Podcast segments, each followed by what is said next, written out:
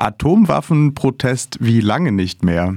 Anlässlich des gestrigen vierten Jahrestages des Vertrages zum Verbot von Atomwaffen demonstrieren zurzeit in dieser Woche über 100 AktivistInnen von IPPNW und ICANN am Fliegerhaus in Büchel gegen die dort stationierten US-Atomwaffen.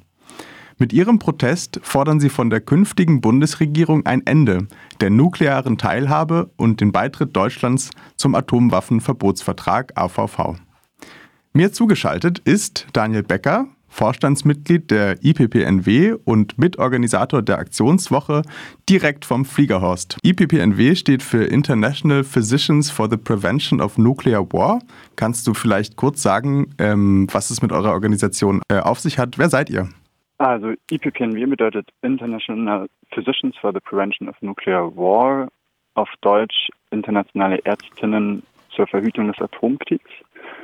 Entstanden ist die Organisation 1980, ähm, als sich einige russische und US-amerikanische Ärzte getroffen haben und gesagt haben, dass eigentlich, egal was sie der das war auf dem Kardiologenkongress, äh, was sie hier an Kardiologie machen können, das ist eigentlich ja nutzlos oder fast wirkungslos. Wenn sie wirklich was für die Gesundheit der Menschen tun wollen, dann ist es viel dringender, dass sie zusammenarbeiten für ein Ende der Atomwaffen.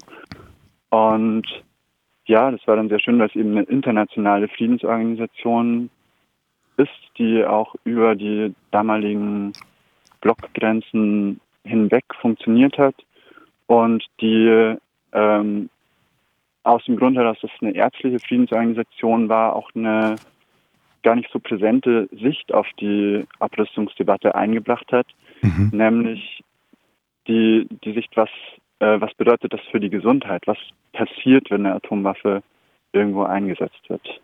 Ja, ähm, gestern wurde der Geburtstag des Atomwaffenvertrags der UN gefeiert. Was hat es damit auf sich? Was ist dieser Atomwaffenverbotsvertrag? Ja, da finde ich es vielleicht erstmal wichtig für alle, die nicht, noch nicht so versiert sind im Thema. Es gibt zwei große UN-Verträge zum, zu Atomwaffen. Das erste ist der Atomwaffensperrvertrag von 1970, in dem fast alle Staaten der Welt beigetreten sind. Und der sagt grob, äh, die fünf äh, UN-Vetomächte, USA, Russland, China, Frankreich, Großbritannien, dürfen Atomwaffen besitzen und alle anderen nicht. Das war damals sicher eine gute Idee, weil es verhindert hat, dass noch mehr Staaten Atomwaffen entwickeln. Ähm, das Problem war dann über die Zeit, dass diese fünf Staaten, obwohl sie in dem Vertrag zusagen, ihre Atomwaffenarsenale abzurüsten, das kaum wenig oder zumindest nicht befriedigend erfüllt haben, beziehungsweise teilweise jetzt auch wieder aufrüsten und ihre Arsenale modernisieren, sodass dann die große Mehrheit der Staaten äh, und die internationale Zivilgesellschaft zusammengetan hat oder zusammengearbeitet hat in den Jahren von 2010 bis 2017, um den Atomwaffenverbotsvertrag auf den Weg zu bringen, der sämtliche äh, Aktivitäten mit Atomwaffen verbietet und auch keine Ausnahmen zulässt. Das heißt, der Atomwaffenverbotsvertrag ist dann, wäre dann also ver, äh, rechtlich verbindlich oder wie sieht es damit aus? Du meintest ja eben, es gab schon mal davor den Vertrag, ähm, der dann aber gar nicht so umgesetzt wurde. Wie ist es bei dem aktuellen Vertrag von 2017? Ähm, ja, die Schwierigkeit bei UN-Verträgen ist ja, dass alle Staaten souverän sind ähm, und nur freiwillig solchen Verträgen beitreten. Also es ist es wird kein Staat gezwungen, dem Vertrag beizutreten und nur die, die Staaten, die dem Vertrag beitreten und ihn ratifizieren, sind auch daran gebunden. Das sind jetzt äh, leider erst 54 Staaten, die den Vertrag ratifiziert haben, dass er wirklich geltendes Recht ist und für die ist er bindend. Die dürfen keine, äh, keine spaltbaren Materialien an Atomstaaten weitergeben, die dürfen nicht keine Atomwaffen entwickeln, etc. Mhm. Und wie kommt es, dass die Bundesregierung den noch nicht unterschrieben hat? Ja, das ist eine, eine wichtige Frage und auch mhm. ein, ein großes Problem an der Sache. Die Bundesregierung und auch der Bundestag hat schon vielfach geäußert, dass er oder sie das Ziel hat, eine atomwaffenfreie Welt zu schaffen. Ähm, allerdings, es gab zum Beispiel auch 2010 einen Bundestagsbeschluss, in dem alle damals im Bundestag vertretenen Parteien gemeinsam beschlossen haben, die US-Atomwaffen aus Deutschland abzuziehen. Leider folgt eigentlich immer auf Erklärungen von Bundesregierung, Außenministerium dann so ein Halbsatz in enger Absprache mit unseren Bündnispartnern.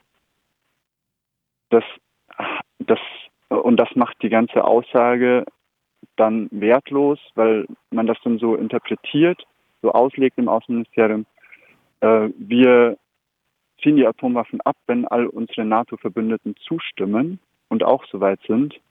Und dann wird es natürlich nichts.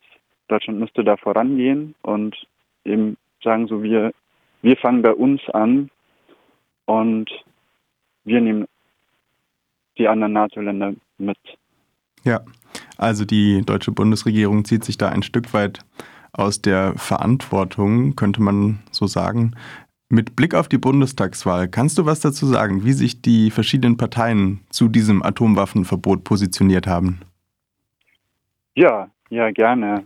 Ähm, also zunächst die CDU hat eine, jetzt aus unserer Sicht, aus PPNW-Sicht, eine ziemlich enttäuschende Haltung dazu. Die sagen, solange es Staaten mit Atomwaffen gibt, brauchen wir den Schutzschirm der USA.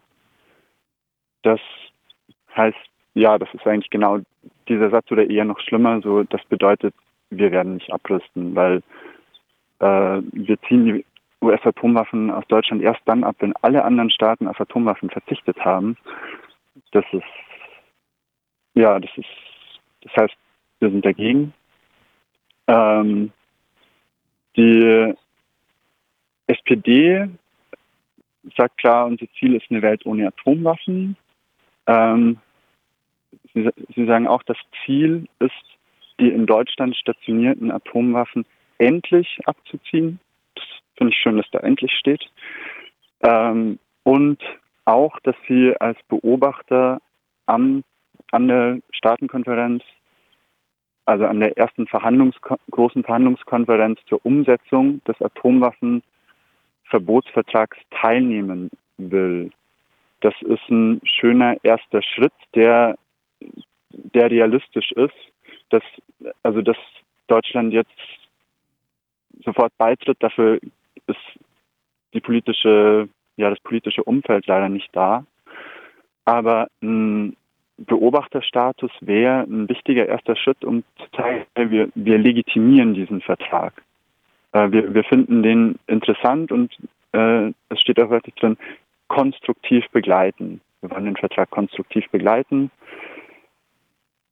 Ja, das, da könnte man natürlich mehr erhoffen, aber es ist zumindest dieser Beobachterstatus, das wäre ein wichtiger erster Schritt und da sollten wir als Friedensbewegung die unsere SPD auch daran erinnern nach der Bundestagswahl und, und sagen, bitte macht das auch, das ist wichtig. Ja. Ähm, ja, die, die, Grünen sind auch, damit sind wir auch nicht, nicht, ja, das ist auch nicht ganz befriedigend, was die Grünen sagen. Äh, selbstverständlich fordern sie als Ziel nichts Geringeres als eine atomwaffenfreie Welt äh, und ein Deutschland frei von Atomwaffen und den Beitritt zum Atomwaffenverbotsvertrag. Allerdings haben sie leider auch in, in ihr Wahlprogramm mit aufgenommen den Satz, dass dafür zahlreiche Gespräche im Bündnis nötig sind, was eben dieser gefährliche Satz ist, der immer das vage macht und mit dem man sich auch dann zurückziehen kann. Ja. Gut, und dann vielleicht noch kurz die, die Linke, weil das ist so, ja, die ist am ersten jetzt auf unserer IPPNW-Linie und ICANN-Linie und äh, der Gros, Gros jetzt der, der Menschen, die, die hier bei uns im, im Camp vor, vor dem Bundeswehrstützpunkt in, in Büchel protestieren. Also ich meine jetzt nicht, nicht unbedingt die Linke an sich, aber die Haltung dazu. Die Linke sagt klar, äh, der Atomwaffenverbotsvertrag, wir wollen den Atomwaffenverbotsvertrag unterzeichnen, wir wollen keine Trägersysteme, also keine Flugzeuge für die US-Atomwaffen bezahlen und bereitstellen. Ähm, und auch, wir wollen den INF-Vertrag wieder verhandeln, auf den Tisch bringen, dass der wieder gilt. Alles klar. Vielen Dank für die ähm, für den Überblick über die Parteien in Bezug auf die Bundestagswahl. Ähm, wir haben nicht mehr ganz so viel Zeit, aber vielleicht noch äh, ganz kurz. Ihr habt noch eine spannende Kampagne gestartet vor einiger Zeit, ähm, die Atombomber Nein Danke heißt. Ähm, was hat es damit auf sich? Vielleicht kannst du in ein paar kurzen Sätzen zusammenfassen, worum es dabei geht. Ja, äh, gerne. Also die, die US-Atomwaffen, die in Deutschland stationiert sind hier am, am Büchel. Also wirklich, wir, wir, sitzen hier gerade am Zaun gegenüber von uns äh, und das sind die Tornado-Flugzeuge, die von der Bundeswehr auch an mehreren Stützpunkten stationiert sind. Und die sind jetzt in der Lage, die US-Atombomben zu tragen. Die sind allerdings jetzt schon eher älter, über 25 Jahre alt. Und deshalb, da außerdem auch die US-Atombomben in Deutschland modernisiert werden sollen, braucht es ein neues Trägersystem, wenn man die nukleare Teilhabe weiterführen will. Und das wäre wahrscheinlich der F-18 Kampfjet aus den USA. Und darüber soll im nächsten Jahr, also 2022, im Verteidigungsausschuss im Bundestag entschieden werden. Die würden geschätzt 8 Milliarden Euro kosten und würden dann einfach das zementieren, die Fortführung der nuklearen Teilhabe und dieses Wahnsinns, also ja doch dieses Wahnsinns, äh, dass wir weiterhin damit drohen, Atomwaffen einzusetzen und äh, in andere Länder zu fliegen und auf Städte zu werfen. Ja, ja genau. Und und, und wir haben eben eine Kampagne dagegen gestartet, die heißt Atombomber Nein Danke, mit der wir eben versuchen, das zu verhindern. Ja, vielen Dank für die ähm, für den kurzen Überblick über die Kampagne. Ähm, was macht ihr denn zurzeit? Ihr habt ja die Aktionswoche. Was macht ihr heute zum Beispiel? Ähm, heute haben wir zum einen äh, Theaterproben, weil wir äh, eine Schauspielerin aus Japan, Sachiko Hara, hier haben, die zusammen mit einigen Studentinnen und Studenten der Universität der Künste in Berlin hier sind und mit Teilnehmerinnen vom Camp zusammen ein Theaterstück erarbeiten und ein Bühnenbild, um das am Samstag aufzuführen. Ähm, dann findet parallel dazu die Vorbereitung auf ja auf unseren Protesttag morgen statt.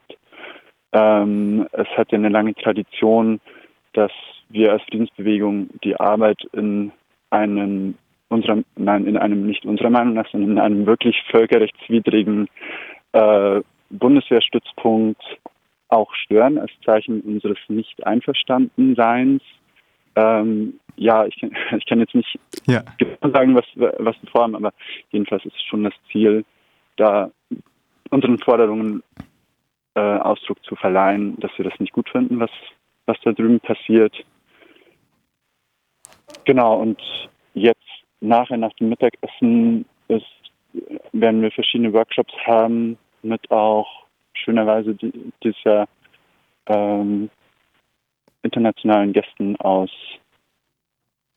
Österreich und den Niederlanden und ja, uns gegenseitig austauschen, was, was machen wir eigentlich in den, in den verschiedenen Ländern, was können wir voneinander lernen und wie soll es weitergehen. Ja, und auch was wir hier in Deutschland machen können in Bezug auf die Bundestagswahl. Soweit Daniel Becker, Vorstandsmitglied der IPPNW von der Aktionswoche äh, im Fliegerhorst in Büchel. Und ich möchte vielleicht noch dazu fügen, Gerne. Äh, Freiburg ist ja gar nicht so weit weg. Ähm, jeder und jede ist eingeladen. Also wir sind noch bis Sonntagmittag hier. Ähm, wir sind direkt am Haupttor des Fliegerhorsts Büchel und wer vorbeikommen mag, äh, ist jederzeit herzlich willkommen. Ähm, wir haben auch eine Homepage, da können Sie und ihr euch gerne ansehen, was hier passiert und wie ihr hinkommt. Das ist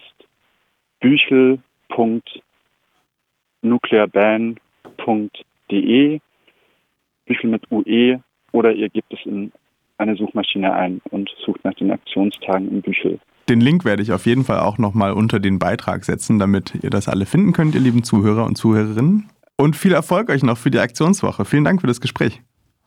Ja, danke auch. Hat mich gefreut. Ciao. Tschüss.